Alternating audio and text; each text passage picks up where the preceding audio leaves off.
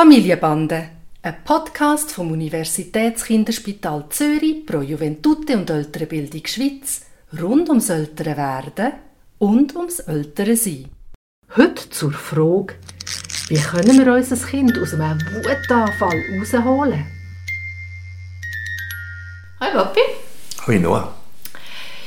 Der Tani hat so Wutanfälle zum Teil, wo nicht einfach aus dem Nichts kommen, sondern die sich so richtig so aufbauschen. Der verfällt so in eine Laune, wo er fordert und fordert und man kann ihm nichts recht machen und irgendwann klopft es. Also irgendwann finden wir dann, jetzt ist genug.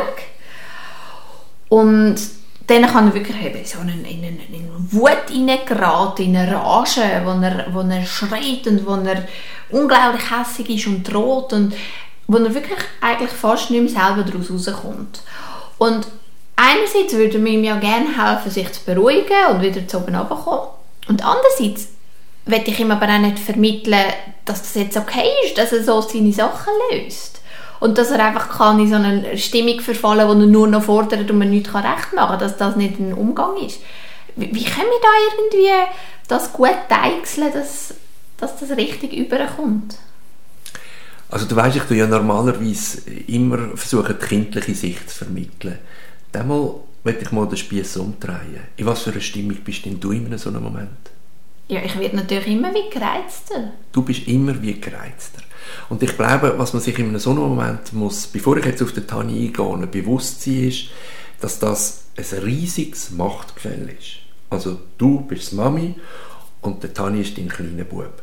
Und in dem Moment, wo du immer gereizter wirst und er immer gereizter wird, glaube ich, musst du dir helfen, oben runterzukommen, bevor du überhaupt auch nur einen Gedanken hast daran, wie du ihm Tani kannst helfen Ich glaube, du hast ganz am Anfang etwas gesagt, was mich auch wichtig dunkt. Vielleicht sogar ähnlich wie früher beim Trotzen. Wenn mal der Anfall da ist, dann ist es manchmal ganz schwierig, dort noch reinzugehen. Oder? Und es lohnt sich wirklich, sich zu überlegen, wäre das vernünftigerweise verhinderbar gewesen für ein anderes Mal. Ich kenne viele Kinder, die kommen aus der Krippe zurück zum Beispiel und dann explodiert. Und sie brauchen einfach äh, zuerst etwas zu essen oder eine kleine Ruhepause, bevor gerade die Action weitergeht oder was auch immer. Also das lohnt sich zu überlegen, ob es etwas gibt, wo man im, im Vorfeld kann verhindern kann, damit es nicht passiert. Wenn es passiert, dann gibt es verschiedene Strategien. Also das eine ist, du musst zuerst schauen, dass du, wie ich das vorher gesagt habe, runterkommst. Und das kann man manchmal machen durch eine räumliche Training. Oder? Also, dass du sagst, jetzt brauche ich ein Moment Ruhe und ich wette, dass du ins Zimmer gehst und ich gehe ins Zimmer und dann kommen wir wieder aufeinander zu. Ja, aber das, dann klebt es schon. Ja, das mag sein, aber dann äh, muss das halt so sein, weil sonst schaukelt es sich ja immer weiter auf. Ich weiß nicht, was deine Strategie ist. Das ähm, musst du mir sagen, was du für Möglichkeiten hast, in einer so einer Situation zu schauen, dass du selber wieder eine bedachtere Mutter wirst, wie wenn du einfach auch mitmachst an dem Explodieren. Meine Erfahrung ist, wenn ich dann mal explodiere und es passiert nicht mega oft, aber wenn es dann mal passiert, dann löst das die Situation. Weil dann merkt der Tani, ups, jetzt bin ich zu weit gegangen wenn das etwas ist, was nicht häufig vorkommt, dann finde ich das sogar gut. Die Evi, die Großmutter, meine Frau und die Großmutter von Tani, die muss in so Situationen, wo bei ihr auch passieren, eigentlich nur den Finger heben und schon verändert sich der Tani. Das funktioniert bei dir nicht, weil du viel näher bist und im Alltag und, und Evi ein Stück weit mehr Autoritätsperson ist, auch wenn sie die liebende Großmutter ist, oder? Aber zwischen ihnen, glaube ich, ähm, funktioniert das, wenn das nicht immer so ist.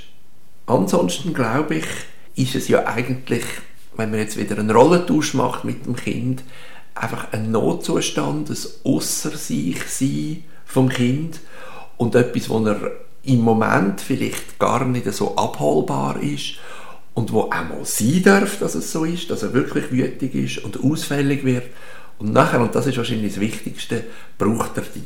Oder? Und nachher musst du für ihn da sein und musst ihn unter Umständen sogar umarmen, weil er das sich einfordert. Und dann ist auch das nicht so tragisch, wenn er vorher aus, ausgeflippt ist.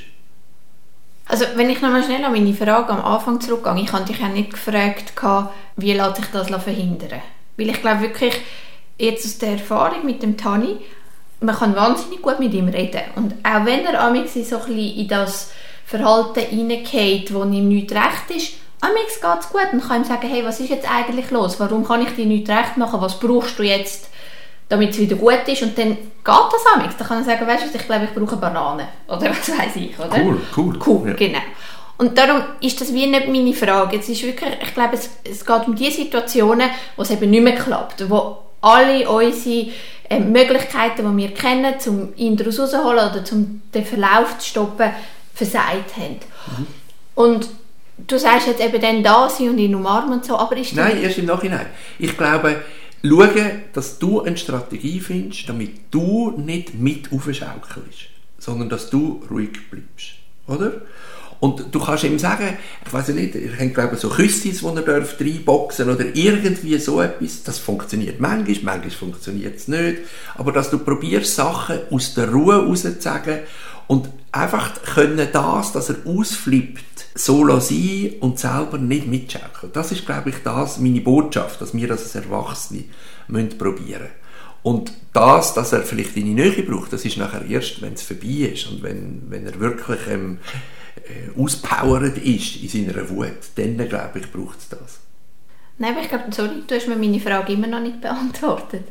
Nachher muss man sich ja irgendwie wieder beruhigen. Entweder wir beide oder nur er. Und wenn ich ihm dann helfe dabei, ist denn das nicht irgendwie eine Botschaft von wegen, mach du nur, wiegle du dich auf, hab einen Wutausbruch und nachher ist es auch wieder gut und das ist absolut okay, so ein Verhalten. Kann ich ihn trösten, ohne dass ich ihm sage, es ist im Fall okay, dass man so, so in die Rage reinkommt? Ich glaube, wenn wir als Eltern gefordert sind, dann äh, ist das, das ganz Feine zu spüren, was braucht es jetzt im Moment. Aber dass wir auch in schwierigen Situationen zu jedem Zeitpunkt, jetzt sind Kinder, im, Tani kommt jetzt in den Kindergarten, ich rede auch später, ich weiß auch nicht, von der Pubertät oder so, dass wir immer wieder ganz breit Türen aufmachen. Und im Kind sagen, wenn du kommst, dann ist alles wieder gut. Das ist, glaube ich, eine ganz grosse Kunst, auch eine Anforderung, die ich an Eltern habe. Und ich glaube, das würde ich da auch so machen. Ich kann dir nicht sagen, in welchem Moment du musst aktiv auf ihn zugehen und in einem Moment du warten musst, bis er wieder zu dir kommt. Das muss man wie aus der Situation heraus spüren. Aber wichtig ist, dass du probierst, daran zu setzen, ruhig zu sein, dass du die Situation so entschärfen, dass es für ihn nachher nicht, nicht so tragisch ist. Es soll ja nicht sein, dass es nie Wutanfälle gibt. Das sind ja starke Emotionen und Frustrationen und die sind ein Teil vom Leben. Jetzt bin ich rausgekommen, was du mir sagen willst. Es geht wirklich so ein bisschen darum, wenn es vorbei ist, oder? Sogar wenn es nicht ganz vorbei ist. Aber dass ich da bin, wenn er wieder oben runterkommt, oder? Dass, ich, Das ich. dass es dann wieder in der Ordnung ist. Aber es heisst nicht, dass ich ihn während seinem Ausbruch schon muss alles daran setzen muss, um ihm helfen, daraus rauszukommen, sondern dann darf ich mich auch abgrenzen und schauen, wie kann ich für mich schauen, dass ich ruhig bleibe und er macht sein Zeugs. Und erst nachher sich dann wieder versöhnen. Und dann ist es ja auch nicht ein Message von, komm, ich helfe dir bei, der, bei dem Ausbruch, sondern es heisst, ich helfe dir nachher nicht dabei. Mhm. Und manchmal, das hat mich auch wichtig gedacht, was du sagst, kann man am Anfang noch eine andere Richtung geben, oder? Aber wenn es wirklich außer sich ist, dann würde ich so machen, wie du es jetzt gesagt hast.